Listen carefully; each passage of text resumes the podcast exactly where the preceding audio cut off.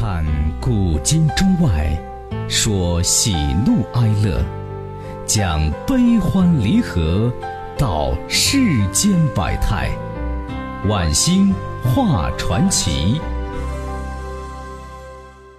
好了，咱们接着说呀，楷书之祖钟繇。这钟繇啊，虽然是楷书之祖，但是却精通篆、隶、行草等多种书体。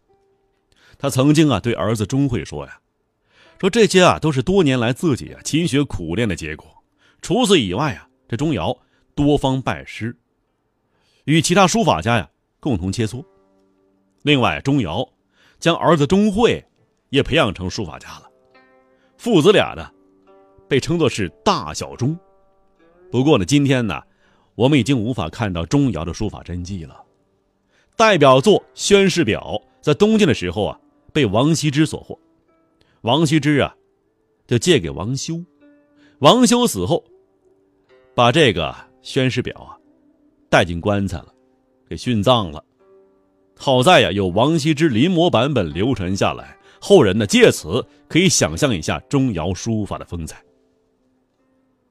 那么下面说一说呀，这钟繇盗墓的千古奇案，这个是一个民间传奇呀，不一定是历史事实啊。钟繇书法呀，与蔡邕有相似之处。他成名之时啊，蔡邕早去世了，后人呢便编了一个钟繇盗墓的故事，说他呢从韦诞的墓中盗得蔡邕书法的笔记，从此刻苦练习，终成一代大家。这韦诞是谁呀？这曹魏时期的书法家，精通隶书、草书、楷书，尤常擅长啊题榜，就匾额呀。魏明帝时期啊，洛阳皇宫中匾额大多数出于他手。不过呢，在为凌云台题字之后，这位题榜专业户不干了，洗手了。为啥呢？这说起来呀，这事儿得怪罪一下啊魏明帝曹睿。凌云台刚建好，没题字呢，就让人呢把匾额钉上去。还没字呢，就钉上去了，怎么办呢？干脆呀，把这韦诞呢用笼子吊上去吧。但韦诞呢恐高，有恐高症，但是又不敢呢违抗皇命，只得呀在离地二十五丈高的地方战战兢兢的去题字。下来以后啊，就提几个字，下来以后头发全白了，从此。韦诞呢，就定下一个家规：子子孙孙不得再写大字。提榜这活太危险了，弄不好要命啊。韦诞的字啊写得好，相传是因为他有蔡邕的笔法遗书。有一次啊，钟繇看见了，想借来看一看，甚至花重金购买，但是被拒绝了。钟繇对此是耿耿于怀。等韦诞去世以后啊。便雇人盗墓，将陪葬的笔法遗书取出，回去以后啊，不分昼夜的发奋研读，终于学到了蔡邕书法的精髓。那到底有没有这事儿啊？没有明确证据。看起来呀，钟繇盗墓终将成为一个千古奇案了。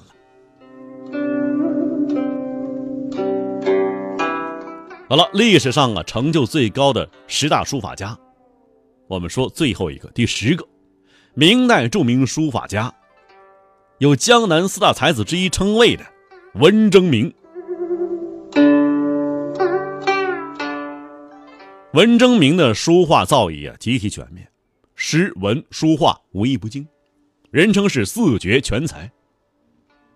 在诗文上呢，与祝允明、唐寅、徐祯卿并称是吴中四才子。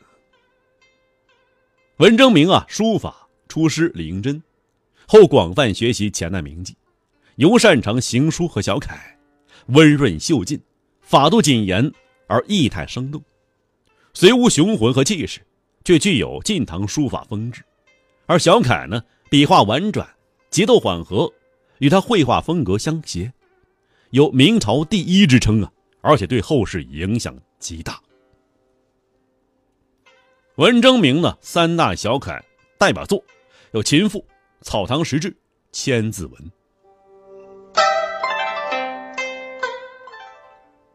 苏州啊，是一个人杰地灵的地方，从古至今培养了大量优秀学子，而最著名的就是吴门四才子。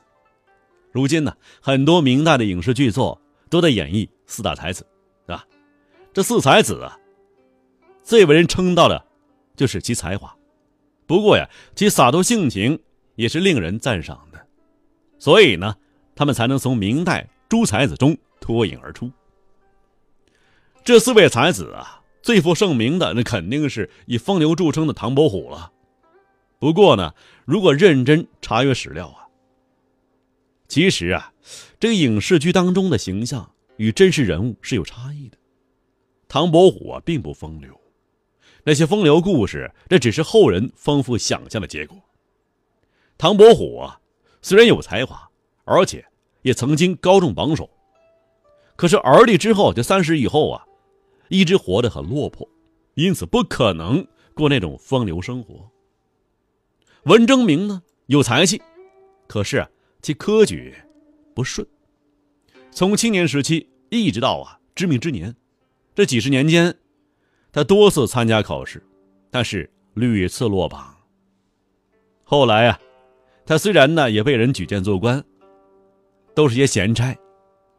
可见呢，其官运一点也不比唐伯虎好。而且啊，由于他在书画领域的成就，他无法融入同僚圈子，人都嫉妒他呀，所以一直啊是郁郁寡欢。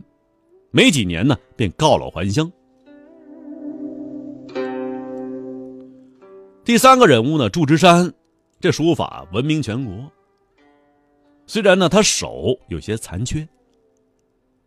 这位才子呢，也和以上二人一样，没什么官运。经历了多次的落地，不过呀，当官时间是比较长的，前后八九年吧。虽然官职呢也比较低。最后一位才子啊，徐真卿，虽然是才华横溢。这是早早离世，非常可惜。这四位，江南四才子。中国呢有很多文人，都很善于书写小传啊、小楷等等啊，而文征明在这方面的造诣相当高。如果要临摹文征明的小楷作品呢，那么其所书写的《离骚》，便是非常合适的。其实呢，这《离骚经》啊，是我国古代的优秀文学作品。而且其作者，是我们每年的端午节呀要纪念的一位诗人，大诗人屈原。文征明呢精于书法，而且也非常喜欢书法，所以呢他时常书写古人的著名诗文。虽然诗文呢那不是他自己写的，但是啊，他书写的书法作品依然是价值连城。而且最重要的原因是其卓越的书法造诣，这字儿写的太好了。文征明自从告老回乡之后啊，大多时间都耗在诗文书画上了。所以在晚年呢，声名远扬。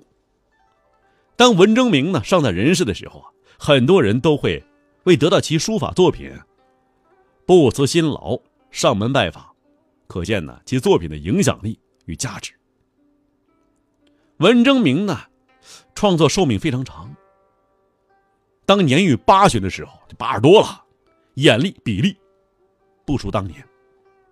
所以啊，其小楷书法依然出色，《离骚经》那更是在这时候写的。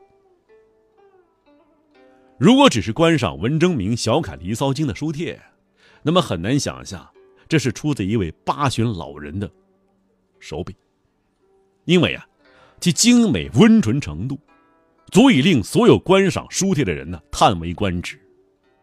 即使是很多著名书法家作品，都无法与其相提并论，所以呀，是非常值得鉴赏的。文征明五十七岁离开京城，乘舟南下苏州，开始了创作生活。他不再追求名利，不再踏进仕途，他开始与书画为伴，以书画的创作来娱乐消遣。在明代啊。很多人都非常追捧文征明的书画，因为其造诣非常高啊，所以在书画市场，文征明的作品那简直价值连城啊。为了取得这种价值连城的作品，很多人呢想尽办法去寻找、去淘换，而自己亲自去向文征明请求赠与或者交换的人呢数不胜数，所以文征明的家经常是门庭若市。不过呢，文征明啊，对所画的人要求非常高。如果他认为对方不值得得到我的书画，那么即使对方啊愿出高额代价，文征明也不会答应。比如说吧，曾经当地有个唐王，出了很多封金，就黄金呢，想求你的一幅画，文征明的。结果怎么样？文征明啊不给。其实啊，这唐王啊也确实是挺想要的，而且是个中中人呢，但是就不给，为什么呢？你呀世俗，不配我的画。结果这位王爷啊在外头一等，等了三天，照样这画也没给。但如果呀文征明认为对方啊是值得拥有其书画的，那么即使对方只拿出很普通的交换物，文征明也欣然答应。比如说有一次啊，一个叫花子拿几几个饼子逃换过来的，要的嘛，想换呢一幅画，文征明给了，就这样。另外，文征明呢身体非常好，所以啊，其创作生涯他一直延续到九十几岁，也就是啊他离世的那一年才创作的，并且啊，在即将逝世那一年呢，就那时候，文征明还在进行书法创作。但突然之间就撒手人寰了。他死的时候呢，文征明啊，身体也保持着端坐之姿，好像还在画画一样。可见呢，这位才子对其诗文书画事业是非常热爱的，完全可以啊用至死不渝来形容。